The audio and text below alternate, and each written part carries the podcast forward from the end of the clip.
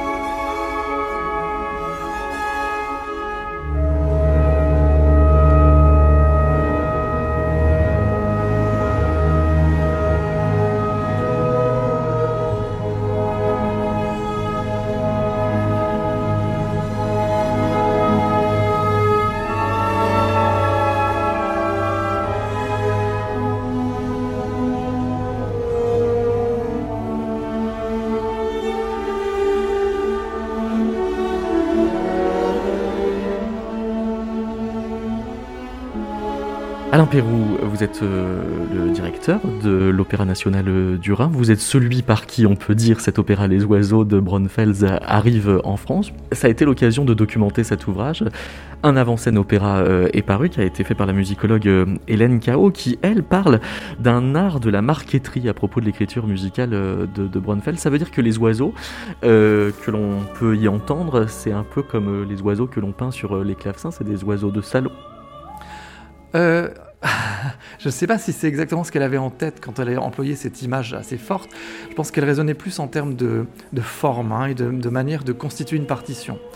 Et alors, euh, marqueterie dans le sens où euh, c'est plein de petits éléments combinés les uns aux autres euh, et, qui, ont, qui proposent du contraste quand je parlais tout à l'heure du modèle wagnérien ou du modèle mozartien, c'est qu'effectivement, et c'est assez typique de la génération euh, à laquelle Braunfels appartenait, il écrit une musique qu'on pourrait considérer comme éclectique, parce qu'elle est nourrie par euh, des musiques du passé, mais de différentes époques. Donc il y a Wagner avec sa puissance euh, mythologique quasiment, son orchestre extrêmement puissant qui porte le drame, la structure continue, hein, c'est-à-dire qu'on ne peut pas tellement isoler des airs comme dans les opéras italiens encore du 19e, dans les oiseaux. Non, c'est vraiment un, flux quasi continu. Euh, l'harmonie aussi est assez sophistiquée, et ça c'est l'héritage wagnérien. Mais par ailleurs, il y a des grandes scènes chorales, notamment il y a un hymne à Zeus, euh, le, dieu des dieux, à la fin de l'opéra. Là, typiquement, on croirait entendre de la musique religieuse de Mendelssohn. Ça, c'est le début du 19e. C'est vraiment, on est en plein romantisme. On est avant Wagner. Et, euh, et, et Braunfels assumait cette forme de simplicité très directe. C'est vrai que par conséquent, sa partition parle tout de suite. Elle est très accessible, elle est très directe, mais il y a ce côté marqueterie dans le sens où elle agence plein de, je dirais, de, styles un peu différents, et néanmoins, et ça c'est le signe des grands compositeurs, on peut quand même repérer quelque chose de personnel là-dedans. Et je dirais que c'est dans cette... Euh, la, touche de Braunfels, elle est dans cette manière d'unir une forme de clarté plutôt souriante et une mélancolie.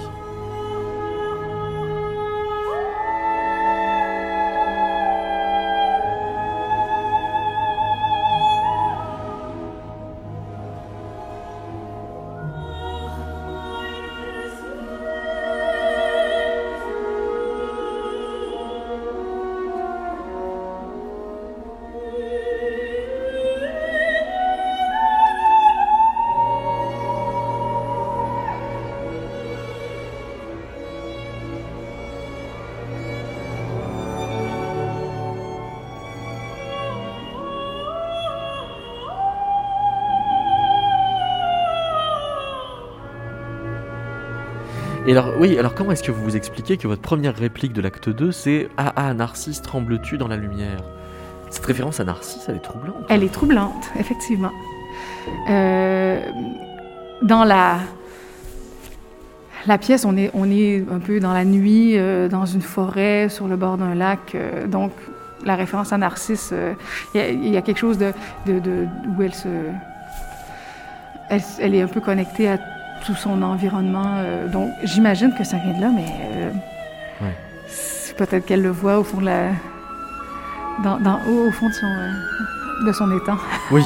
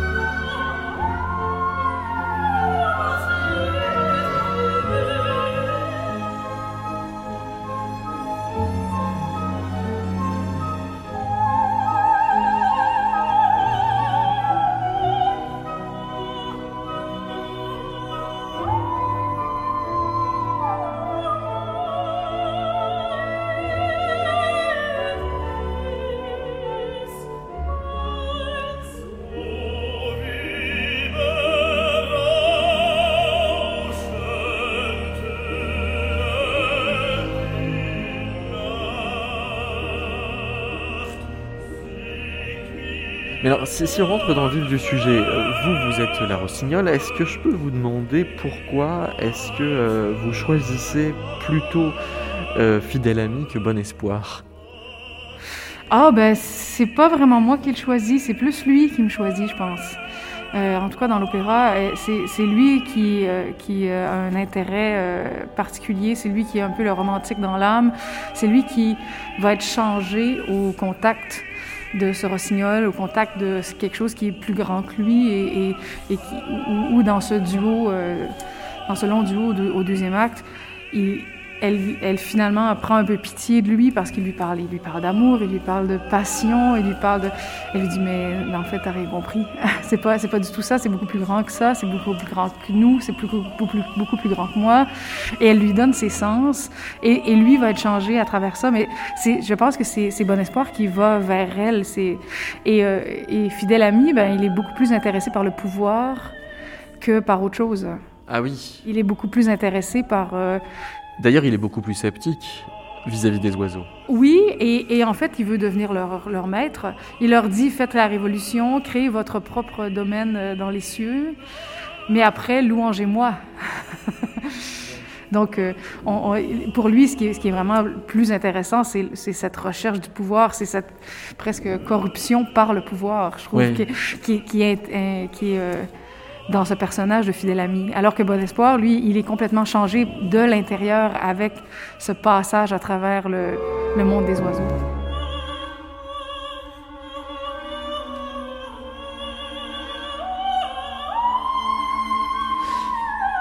votre partie, euh, donc, elle consiste euh, à chanter comme un oiseau. Oui. Euh, Est-ce que ça suppose de désapprendre à chanter?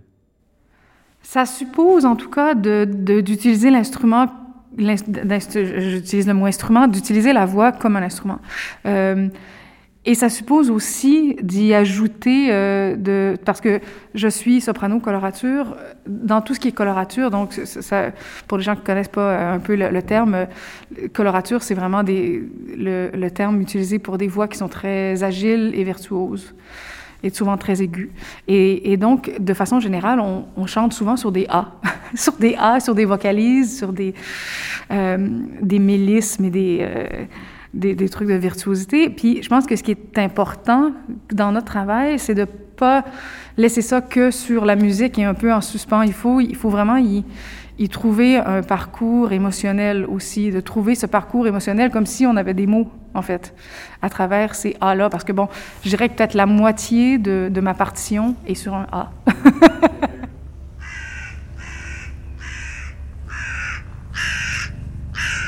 Si, on a euh, deux, personnages que l'on pourrait euh, désigner comme euh, utopistes parce qu'ils vont s'en remettre au langage des oiseaux en quelque sorte plutôt que de, suivre leur- leurs propres oiseaux, n'empêche dans la version française ils ont des noms quasiment de personnages d'opéra bouffe, ce qui leur retire pas mal de, du, du drame ou de la tragédie. Ils s'appellent Bon Espoir et Fidèle Ami.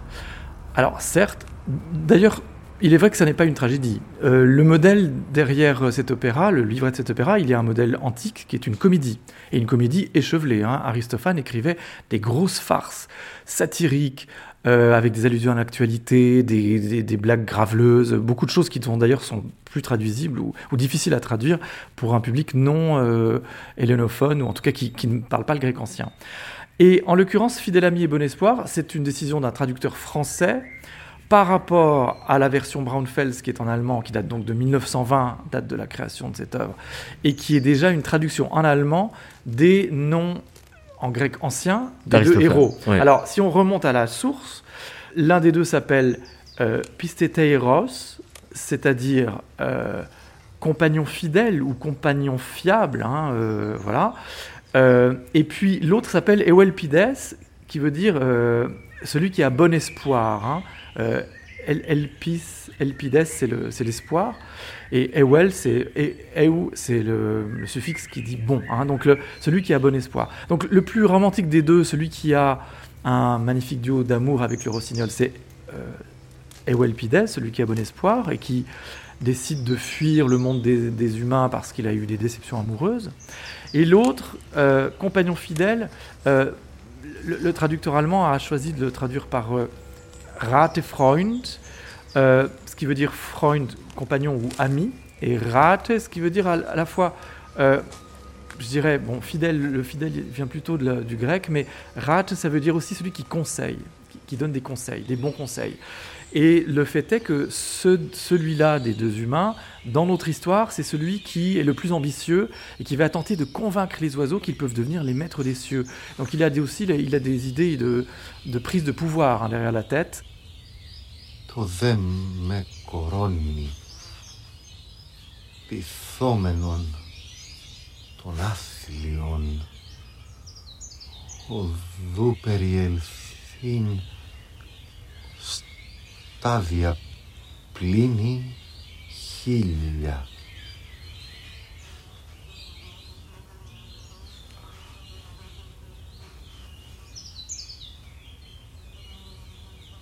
Το δε με κολλιό πυθόμενον των δύσμορων αποσποδίσε τους σόνιχας των δακτύλων.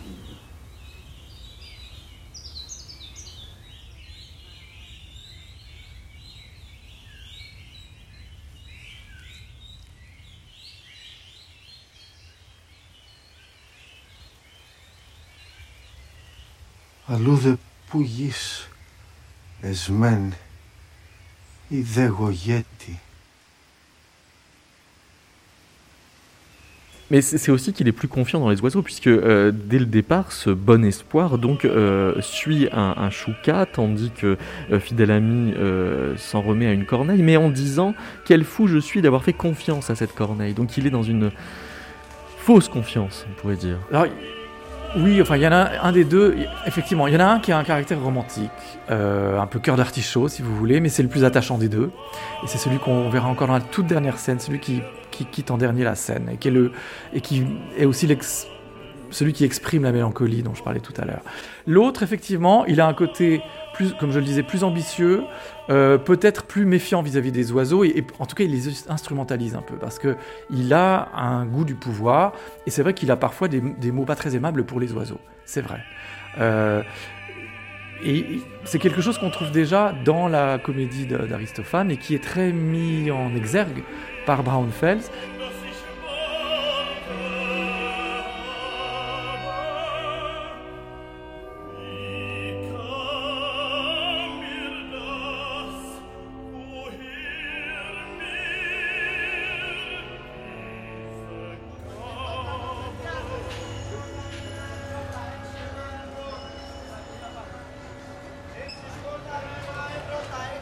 Alors, je, vais vous montrer euh, un, extrait de, Common Birds euh, et vous allez essayer de me dire, à votre avis, euh, lequel est fidèle ami, lequel est bon espoir entre les deux personnages mis en scène.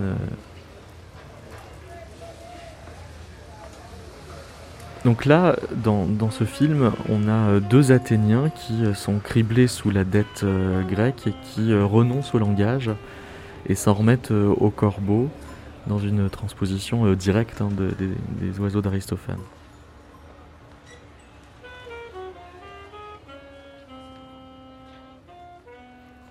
Euh,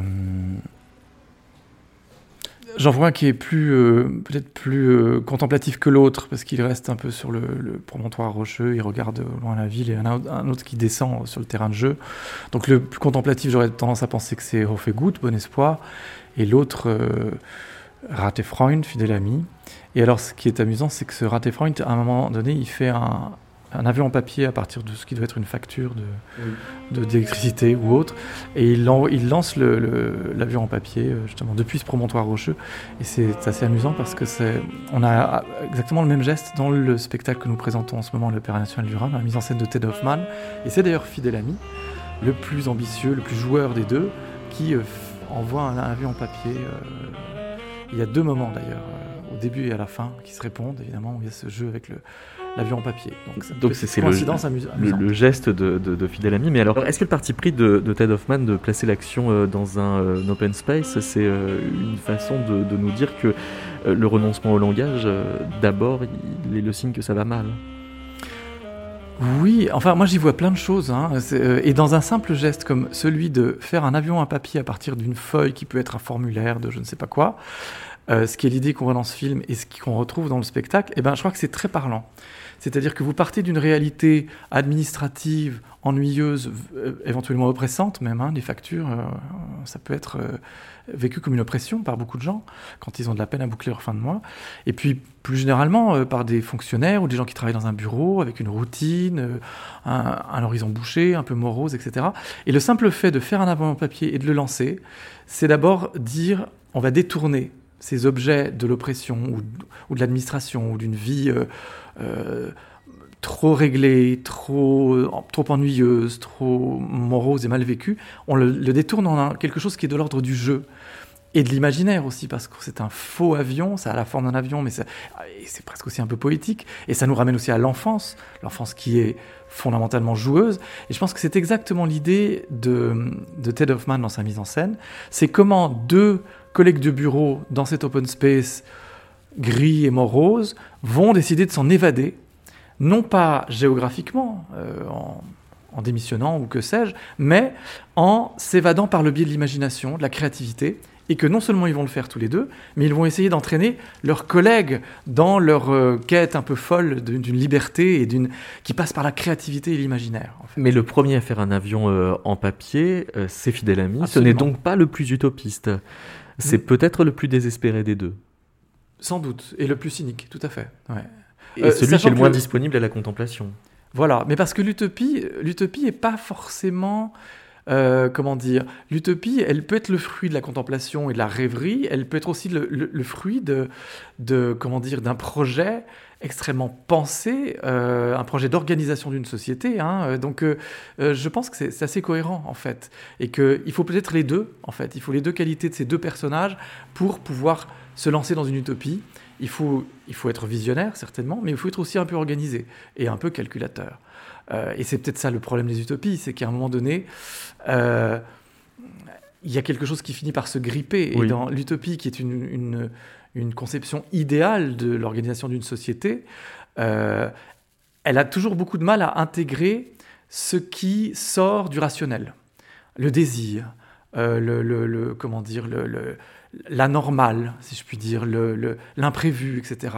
Euh, et souvent, les utopies, euh, j'ai un ami qui a travaillé là-dessus, euh, il avait fait une, un mémoire de maîtrise sur mots et marginaux de l'utopie et comment, et on trouve ça dans tous les grands récits utopiques, l'utopie finit par se casser la gueule parce qu'il y a quelque chose qui échappe. Et alors typiquement, le désir, par exemple, est souvent quelque chose qui fait dérailler l'utopie parce qu'il est irrationnel, incontrôlable, etc.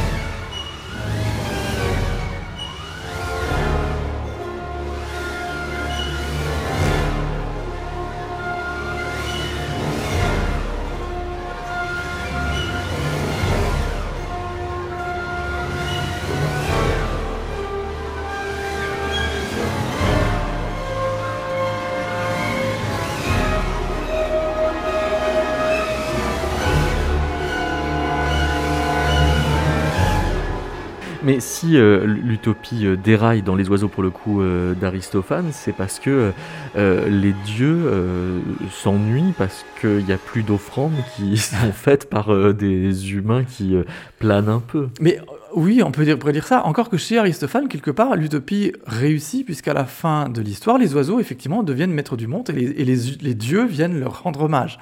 Alors que Braunfels, et c'est là qu'il s'écarte radicalement du modèle antique, alors qui commence comme le modèle antique, hein, vraiment c'est une adaptation, hein, le, premier acte de l'opéra est une adaptation de la pièce assez fidèle.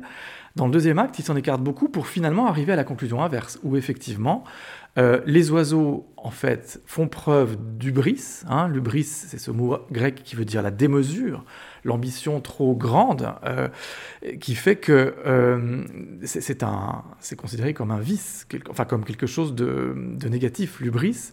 Et donc, les oiseaux sont trop ambitieux, ils menacent le pouvoir de Zeus, ils sont même prêts à partir en guerre contre Zeus, ils présument de leur force, et par conséquent, Zeus les punit, punit leur hubris, détruit la cité idéale, et les oiseaux, très vite, en plus c'est ça qui est saisissant dans cet opéra, laissent tomber leur utopie. Et euh, se soumettent à Zeus, chantent un hymne de louange à Zeus et s'en vont.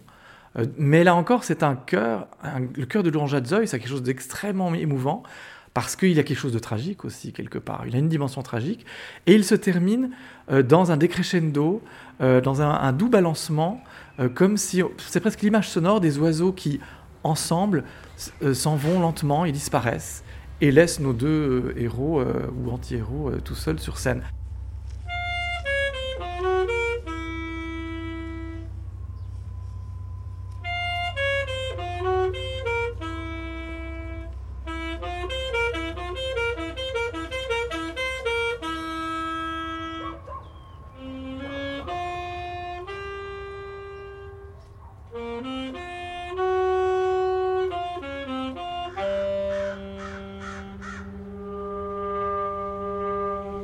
L'idée est venue euh, après euh, notre rencontre avec la forêt de la Gomera. Ça, c'était la première chose du film, c'est vraiment un lieu entre terre et ciel que on a dit oh, il faut absolument faire un film ici et moi j'ai eu l'idée ah on, peut euh, adapter les oiseaux d'Aristophane et donc on a relu le texte d'Aristophane et finalement on a on a décidé d'adapter la première partie de, de, la pièce parce que euh, ça, pour nous, ça résonne aussi avec euh, la situation récente et actuelle de la crise de la dette grecque, parce que c'est deux Athéniens qui, qui qui font fuite à Athènes pour échapper à la dette. Donc euh, c'était très actuel.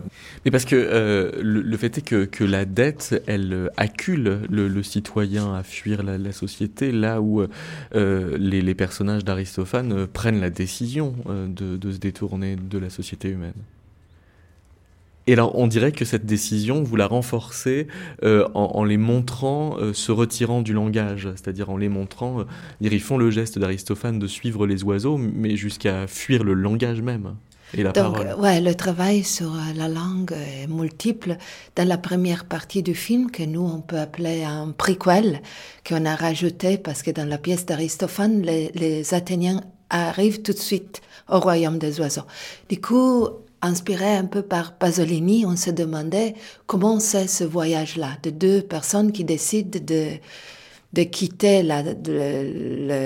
leur ville et du coup pour nous aussi le système capitaliste.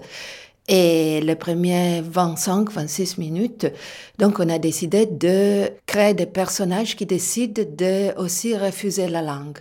Dans la deuxième partie, par contre, on a décidé de retravailler un grec ancien comme langue dite morte, qui pour nous est devenue une espèce de langue zombie, et de euh, travailler exactement qu'est-ce que c'est une langue qui n'est pas utilisée et du coup qui n'a pas une valeur d'échange.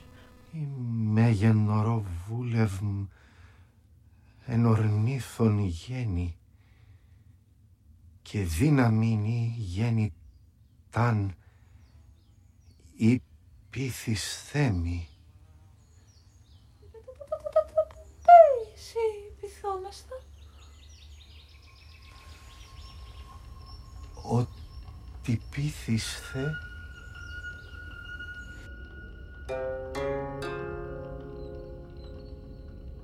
De l'autre côté, pour les oiseaux, euh, on a voulu décoloniser le texte d'Aristophane parce que dans la pièce, il y a la huppe euh, qui dit euh, aux, humains qu'elle a civilisé, il a civilisé, parce que c'est une île en plus, c'est un homme dans le texte d'Aristophane, donc on a fait huppe femme, mais principalement, il a dit J'ai civilisé les oiseaux, vous pouvez parler avec eux sans problème, parce qu'ils parlent la langue des humains.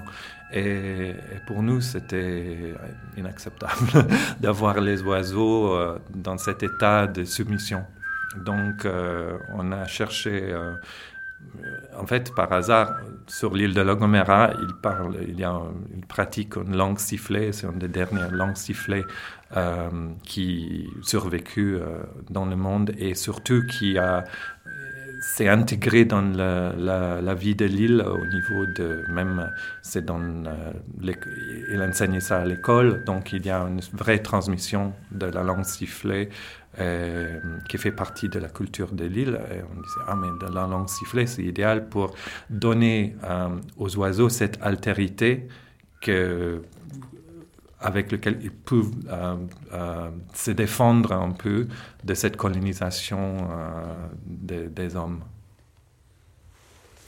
Parce que le, film est de 2019, et puis euh, quand arrive le, confinement en 2020, on se met à écouter euh, les oiseaux comme si euh, ils avaient quelque chose à dire qu'on ne l'avait pas laissé s'exprimer avant, mais on reconduit quand même une colonisation de leur langage en, en pour le coup, recodant ce qu'ils auraient à dire à ce moment-là, alors que peut-être est-ce que euh, il s'ennuyait de, ne plus nous entendre. Enfin, enfin, tout, je veux dire, toutes les hypothèses euh, restent ouvertes. Ouais, pour nous, la question de devenir est très importante pour le film, au point qu'on a décidé, donc il y a deux Athéniens, euh, Pistéteros et Evelpides, et du coup on a décidé de bouger un petit peu le, personnage de Evelpides vers un devenir oiseau.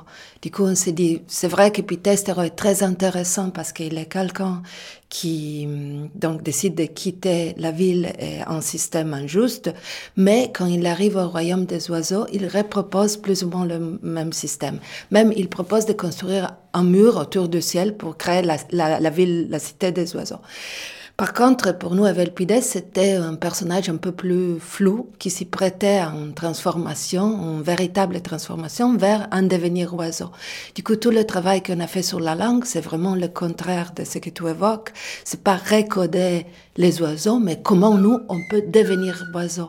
comment on peut devenir forêt, comment on peut devenir lichen, comment. Donc, c'est, c'est, c'est fuite vers un, un devenir radical.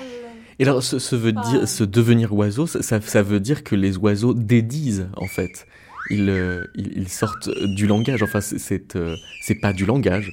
Ouais, ouais, ouais, c'est ça. Et pour nous, la langue sifflée, c'est vraiment euh, très intéressante parce que qu'est-ce que c'est une langue sifflée? C'est vraiment la bordure. C'est entre musique et parole, c'est entre humain, entre guillemets, et animal. C'est vraiment euh, une bordure instable et insaisissable finalement. Donc ça veut dire aussi euh, de, sortir le, rapport qu'on a euh, aux oiseaux et la poésie de ce rapport euh, de tout horizon moral, là où Aristophane met une morale dans cette, dans cette affaire. Oui, en fait, les, acteurs grecs qui étaient d'une certaine manière condamnés à donner une, une interprétation psychologique morale, même si avec le, le, l'écart entre eux et la langue euh, morte, euh, zombie de le, grec ancien. Euh, ils, avaient toujours cette question de l'interprétation de leur personnage. mais les oiseaux, en parlant la langue sifflée, c'était une espèce de énonciation du texte sans inflexion. Et ça, c'était très intéressant aussi pour les acteurs grecs parce qu'ils disaient on se trouve devant les textes d'Aristophane sans cette, euh, disons, couleur de l'interprétation psychologique euh, morale que les, normalement les représentations théâtrales donnent dans n'importe quelle sauce. Ça peut être, euh, oui, contemporain, ça peut être plus classique, mais quand même, on est un peu condamné à ça. Et la langue sifflée étant cette espèce de mm, ligne neutre, dans le sens que Barthes entend la question de neutre, euh, ça donne vraiment une espèce de vertige du sens aussi euh, dans le dialogue entre, entre du côté humain, euh, oiseau. Et, c'était vraiment intéressant d'entendre ça dans la forêt parce qu'on a enregistré tous les dialogues en prise directe dans la forêt. c'était un vrai événement d'une certaine manière. Et cet événement, il tient à quoi C'est-à-dire euh, euh, dire dans, dans, la forêt, euh, ça fait que euh, il s'agit plus d'avoir raison.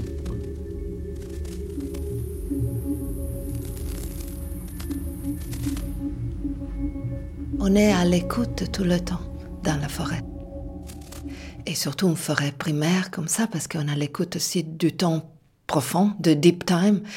Nous, on avait travaillé longtemps dans un petit théâtre à Athènes pour préparer la pièce et pour la partie en grec ancien.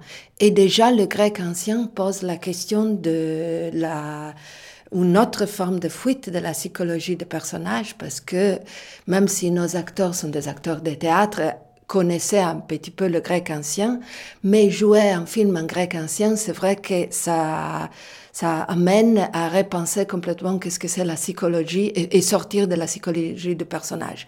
Et c'est vrai que dans ce double mouvement, quand on est arrivé dans la forêt, les mots tombaient différemment dans l'air, euh, parmi le son de la nature, parmi, et du coup là, il y avait une autre vertige encore de qu'est-ce que c'est dire ce texte qui date plus ou moins il y a 2500 ans dans une forêt qui date des millions d'années. Là, c'est une forêt qui, forêt qui date avant l'ère glaciale. Et, même, qu'est-ce que c'est que parler euh... Ouais. parce que, euh, on, les voit euh, tels que vous les cadrez dans un rapport euh, à leur corps qui est complètement rééchelonné par l'environnement, qui fait que même le fait de parler n'est qu'une des choses qui leur arrivent à ce moment. Ouais, ouais, là, on est très influencé par Giorgio Agamben et, la, pensée qu'il a qui, sur, sur, sur, la langue, ce vertige de la langue, qu'on parle, on est parlé par la langue, mais on pousse les limites de la langue. La langue qui s'expose à, à soi-même en tant que corps étrange, d'une certaine manière. Et, et je pense aussi, il y a un autre élément qui est la forêt qui écoute. Et, ça, on était très consciente d'une présence vivante de la forêt que dans son système, euh, on a lu beaucoup sur la question des systèmes d'intelligence des arbres, tout ça, mais vraiment on a la sensation que la forêt est à l'écoute euh, de tout ce qu'on faisait euh, de mise en scène, de, de filmer dans cet endroit-là.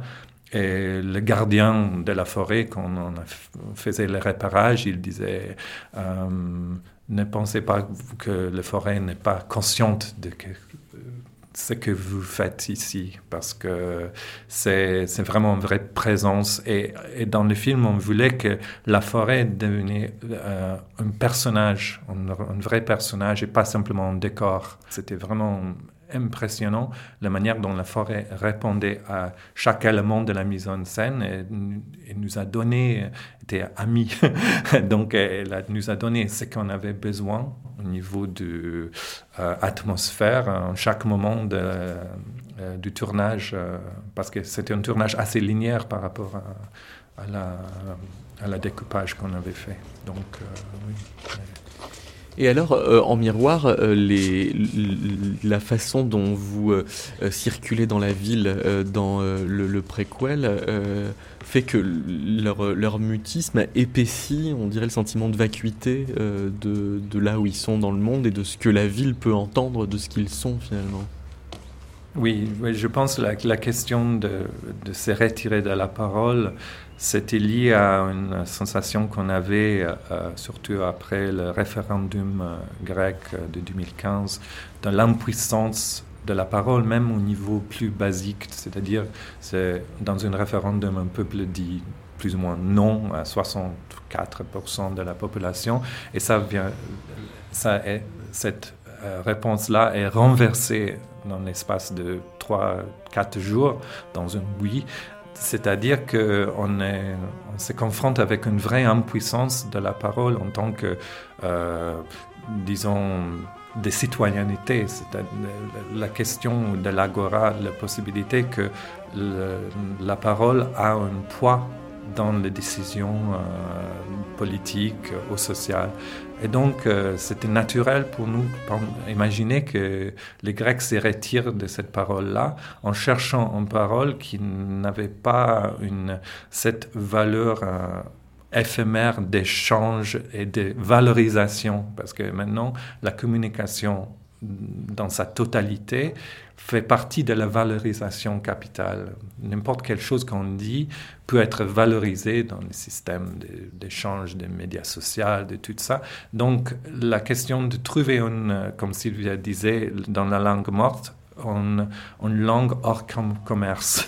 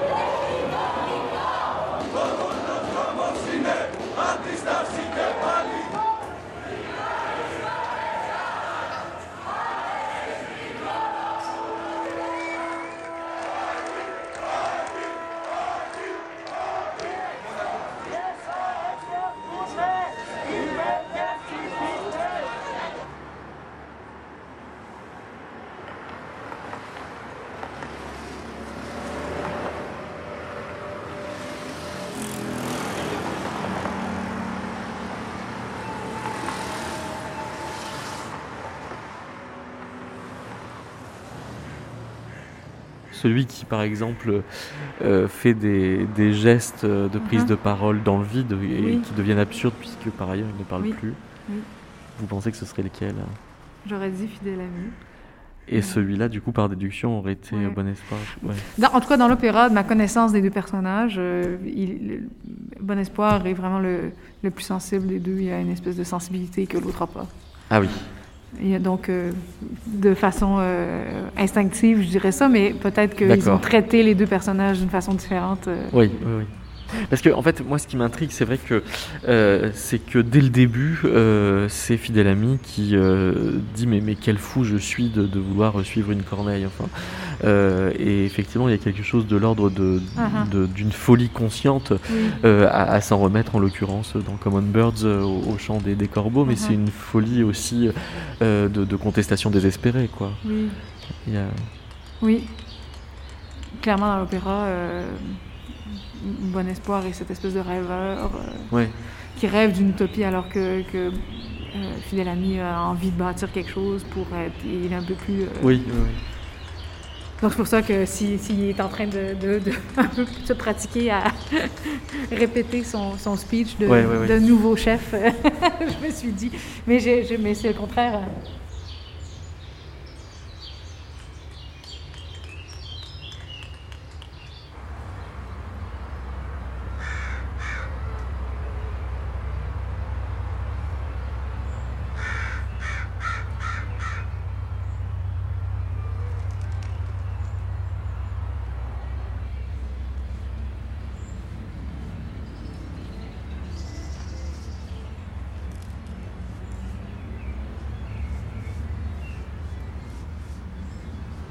Alors précisément, c'est-à-dire que euh, monter les oiseaux de Braunfels en 2022, c'est forcément dans un contexte de crise écologique se dire qu'il y a nécessité à s'en remettre à la nature, sauf que l'ouvrage semble nous dire que c'est quand même déraisonnable. Le- ben, L'ouvrage semble dire que c'est. Euh, oui, c'est vrai que c'est. L'ouvrage, au final, euh, cette révolution ne- et chez Aristophane, elle, elle, elle, un peu, elle arrive, Bah, elle déçoit les dieux. hein. mais elle déçoit tout le monde et, et tout le monde finalement font, font que recréer ce qui était sur Terre et ça marche pas. Et, euh, et dans Aristophane, ben, Zeus euh, leur dit euh, non, non, c'est terminé, votre petite rébellion. et, vous revenez comme c'était avant, et, voilà, c'est terminé avec sa grande tempête. Et donc, effectivement, c'est une, c'est un échec, les, un peu les deux fois, cette, cette utopie et cette, ce désir de, de recréer quelque chose. Donc, c'est vrai que c'est, c'est pas très joyeux. Euh, Parce qu'il y a une espèce de question un peu impossible qui ressort de tout ça, c'est est-ce qu'il faut faire, euh, enfin, est-ce qu'il faut comprendre les oiseaux de leur défiance à l'encontre des humains? Oui, Parce qu'on serait tenté de dire oui, sauf qu'on est des humains, donc c'est quand même très défavorable pour nous. de- oui, bien sûr, mais euh, en même temps, on n'est pas. Quand on regarde la chasse à la glu, et le- ça- on n'est pas les gentils avec les oiseaux vraiment euh, tant que ça. Euh, ou peu Enfin, ça importe. dépend qui dit on, peut-être quand même. Oui, bien sûr. Non, Ouais. bien, bien sûr, mais de façon euh, générale, euh, on n'a pas, pardon, on n'a pas été très gentil avec cette planète de, de façon sans, sans- de- pas, pas personnelle, mais, mais si on regarde l'histoire de l'humanité depuis juste les 100 dernières années, Plus, on s'en rend compte, euh, plus euh, c'est compliqué alors euh, de garder espoir en l'humanité. oui, c'est vrai. Mais il y a la beauté.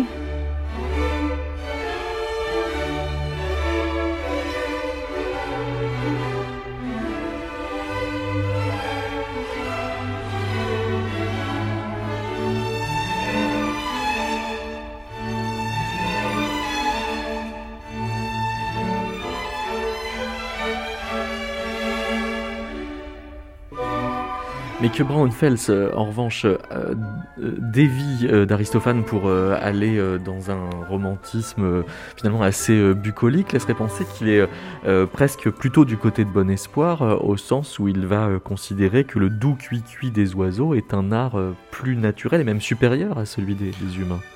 Absolument. Alors, c'est clair que Braunfels se situe plutôt du côté de Bon Espoir, au fait goutte le plus romantique des deux.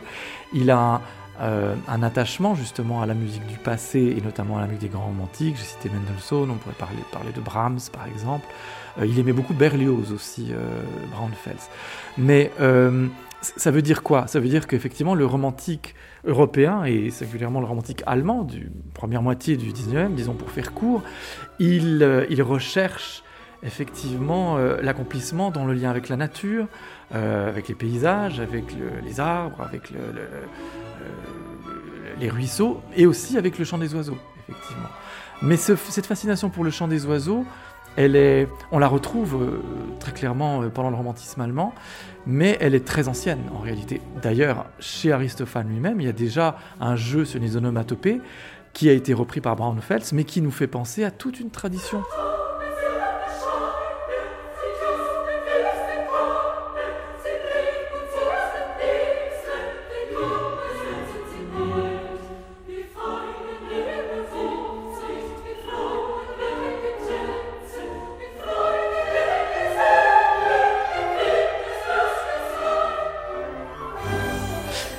Vous auriez préféré d'autres onomatopées Ah non, c'est Parce parfait que- le A.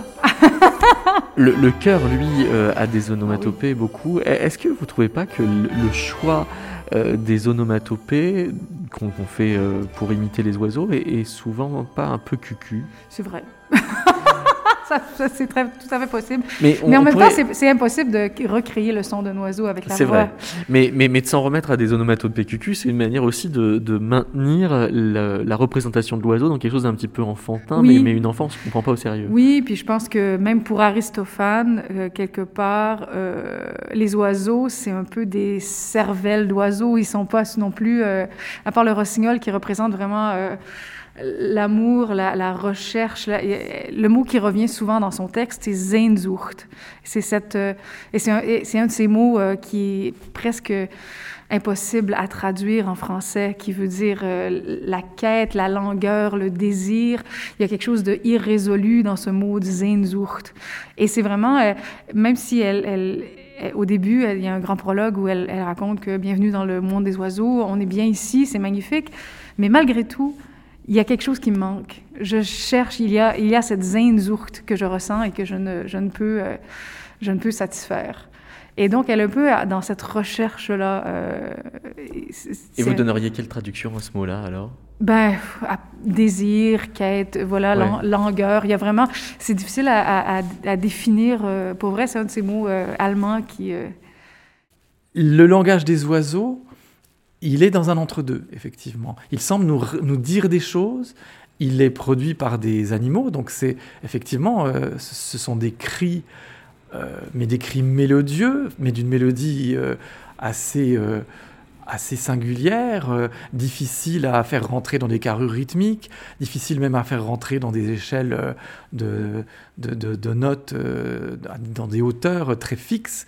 Et je crois que c'est ce qui a fasciné les compositeurs au, fil des siècles, qu'ils ont essayé de reproduire, soit avec la voix, soit avec les instruments. Mais c'est là la beauté, je pense, euh, de, cette recherche utopique des compositeurs occidentaux, hein, de travailler sur ces chants d'oiseaux. Parce que je crois que, et ça n'est pas l'apanage des compositeurs, je crois que nous sommes tous fascinés par les chants d'oiseaux quand on se balade en forêt, euh, parce que effectivement, c'est- c'est un autre type de bruit que le bruit, le murmure des feuilles dans le vent.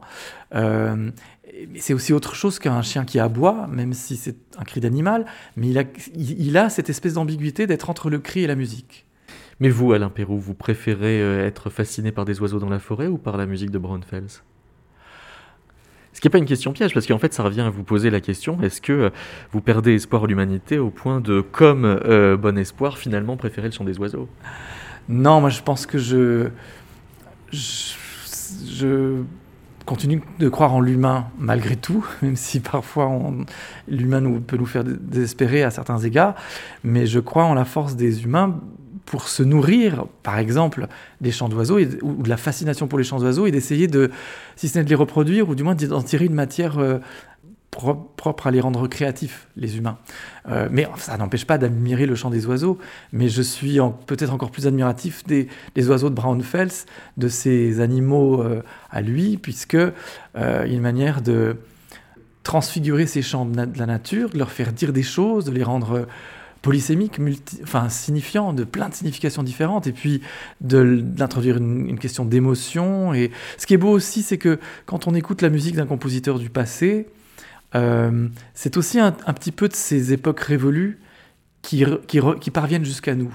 Ça m'a toujours beaucoup ému. Et à propos des, oiseaux, il se trouve que en marge de nos représentations, la semaine dernière, un helléniste, un professeur d'université, est venu nous parler de la pièce d'Aristophane. Et il nous a montré combien les, justement les onomatopées et les chants d'oiseaux ont influencé l'écriture d'Aristophane, donc en grec ancien. Et pour bien nous le faire sentir, il a lu vraiment en scandant et en respectant les inflexions du grec ancien, qui était une langue très très chantée, hein, euh, encore beaucoup plus que l'italien euh, qu'on connaît, hein, qui est familier à nos oreilles. Et il nous montrait les, les, effets que ça produisait. Et je suis allé voir après en lui disant que j'avais été très ému par ça, parce que c'est comme si on avait un bout une tranche de cette Athènes du 5e siècle avant Jésus-Christ qui parvenait jusqu'à nous par le biais du langage et du, enfin du langage écrit, mais qu'on reconstituait aujourd'hui, que nos spécialistes, nos chercheurs reconstituent. Et je suis toujours très, très ému par ça.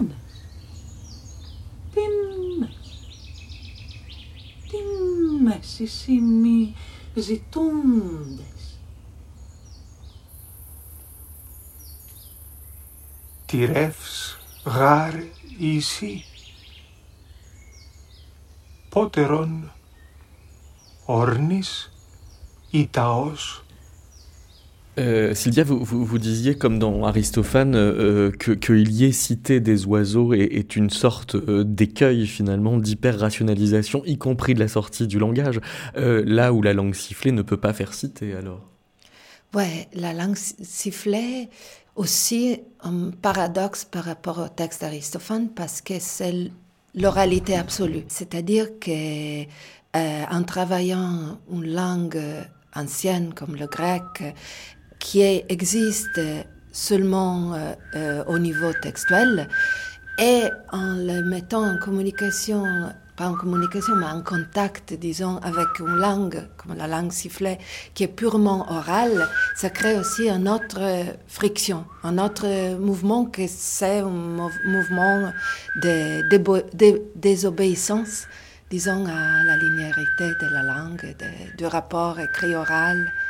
Et alors pourquoi Common Birds alors? Parce que ce commun, il est lequel? Ouais, le commun, donc dans la pièce d'Aristophane, Aristophane imagine que les oiseaux euh, partagent leurs ressources. Donc pour nous, c'était très intéressant par rapport à toute la pensée d'aujourd'hui sur euh, le commoning et on peut dire aussi undercommoning. Et du coup, on a choisi dans la pièce certains éléments qui parlaient euh, davantage euh, au, au, présent. Et pour ça, on est très influencé par Pasolini et son idée de l'archaïque. Qu'est-ce que c'est travailler l'archaïsme? C'est essayer de lire et de relire le passé pour voir, euh, pour, pour, pour trouver des éléments du présent, mais aussi de l'avenir. Et c'est là que je pense notre film, c'est aussi un film de science-fiction. C'est un travail vraiment. Oh, à un moment donné, on a commencé à l'appeler une science-fiction du passé. En fait, le titre du film euh, vient de ce que euh, Daniel Houillet a dit dans une conférence euh, quand euh, Strobouillet était accusé d'être des cinéastes. Elle a dit Nous sommes des oiseaux communs. et, c'est-à-dire que le, les oiseaux communs sont d'une certaine manière, ça peut être les animaux, ça peut être les personnes, ça peut être simplement quelqu'un qui, cherche à, à, faire un travail qui, qui, euh, qui révèle quelque chose du monde, et pas seulement du monde, mais de, des possibilités, du possible dans le monde. Et, donc, euh, c'est pas un oiseau exotique, c'est pas quelque chose qui cherche une euh, utopie. En fait, euh, quand les gens parlent de l'utopie par rapport aux oiseaux, on a cherché de, de, faire un film où la question de l'utopie c'était déjoué euh, aussi par rapport au choix des, costumes, des, choses très très, disons, très proches au réel. Hein. Et, donc, euh, je pense que les oiseaux communs sont, le, sont les les gens qui luttent avec le rail, quoi. Et alors, en quoi est-ce que ça filme le champ social, pour reprendre le nom d'un séminaire de l'EHESS auquel vous avez pu montrer le film? Euh, alors, donc, euh, mais le filmer le champ social, c'est normalement, c'est de montrer les, documentaires. Et, et donc, euh, comme nos autres films, ce film Common Birds, mais peut-être plus que les autres, est, vraiment euh, quelque chose qui questionne l'idée du rapport documentaire-fiction, parce que euh, même euh, quelques, quelques-uns ont dit ah, c'est plus un film de fiction que de documentaire. pour nous, la distinction n'a pas aucun sens, parce que vraiment, un film est quelque chose qui c'est un passage qui passe à travers des terrains, des territoires qui sont et documentaires et de fiction, et parfois pas seulement de fiction, mais de fabulation. Et donc, on peut dire filmer le champ social, parce que le champ social peut être, comme dire, on part de quelque chose du réel, c'est-à-dire qu'on a euh, le début du film, le choix des acteurs, c'était quelque chose aussi lié à leur vie réelle, et les acteurs à Athènes et aussi les enfants qui jouent les oiseaux euh, à la Gomera, mais de permettre euh, à travers le, développement du, film, du scénario, de, l'improvisation euh, dans la mise en scène et contre la mise en scène, de de permettre une fabulation de cette réel. Et, de ne, c'est, pas surposé en fiction, mais de, de, permettre ça, de trouver une, voie euh, de création d'expression qui est plutôt du côté de la fabulation.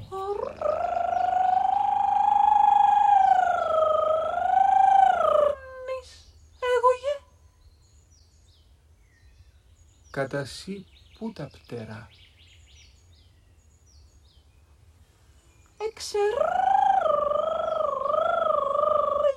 Euh, le, chant de la houppe, il va encore plus loin dans euh, la suite du langage ou il essaye quand même de le clore Oui, ça c'était vraiment la question de trouver euh, une langue et un son hybride qui était entre l'humain et, le, sifflement des oiseaux, le silbo des oiseaux dans le film. Et, et pour ça, c'était vraiment fondamental la rencontre qu'on a fait avec euh, une actrice, euh, Rigno Kiriazzi, parce que c'était une actrice euh, de théâtre classique grec, mais aussi quelqu'un qui avait fait des expériences de, d'expérimentation de vocale à la John LaBarbera euh, donc euh, dans, dans, la musique expérimentale. Et aussi, un, un, autre élément qui était peut-être encore plus important, elle, était, elle avait hérité euh, une tradition de sa grand-mère de pleureuse, et que c'est les lamentations funèbres qui pratiquent les femmes euh, euh, surtout euh, dans les villages en Grèce, et qui a été d'une certaine manière interdit par les autorités religieuses, par l'Église orthodoxe, étant une espèce de domaine exclusivement féminin. Et, et ça a, joué un rôle très important dans la conception de la voix de la huppe, parce que on pensait que la huppe, étant une espèce d'être de la métamorphose, était entre l'humain et les oiseaux, mais aussi entre la vie et la mort, d'une certaine manière. Et donc, euh, quand elle chante pour euh, euh, appeler les oiseaux à l'assembler pour entendre ce qu'il qu a à dire les humains, et elle appelle aussi à travers le temps, d'une certaine manière. Elle, elle appelle les oiseaux comme du passé aussi. Et elle appelle tout ce qui était détruit, tout ce qui était tué, exterminé. Donc il y a vraiment euh, cette euh, côté euh, très touchant dans, dans, la, dans la performance, dans le jeu de, de, de Rigno, qui, qui était très joyeux. mais en même temps, il y avait ce côté de, de tristesse qui venait de, de cette tradition de la lamentation funèbre aussi. Donc, Et la scène de la houppe, où la houppe est sur l'arbre, on l'a tournée en plan séquence. C'est-à-dire qu'on a travaillé beaucoup sur euh, une espèce de partition pour préparer le plan séquence. Plan séquence, c'est quand même un plan séquence de 7 minutes, plus ou moins, que j'espère qu'on peut faire écouter un petit peu. Et, et donc, euh, l'idée de la partition, ouais, s'est imposée très vite aussi pour le grec et quelque part aussi pour, pour le travail qu'on a fait à l'école euh, de Playa de Santiago avec les enfants pour les préparer pour le rôle des oiseaux.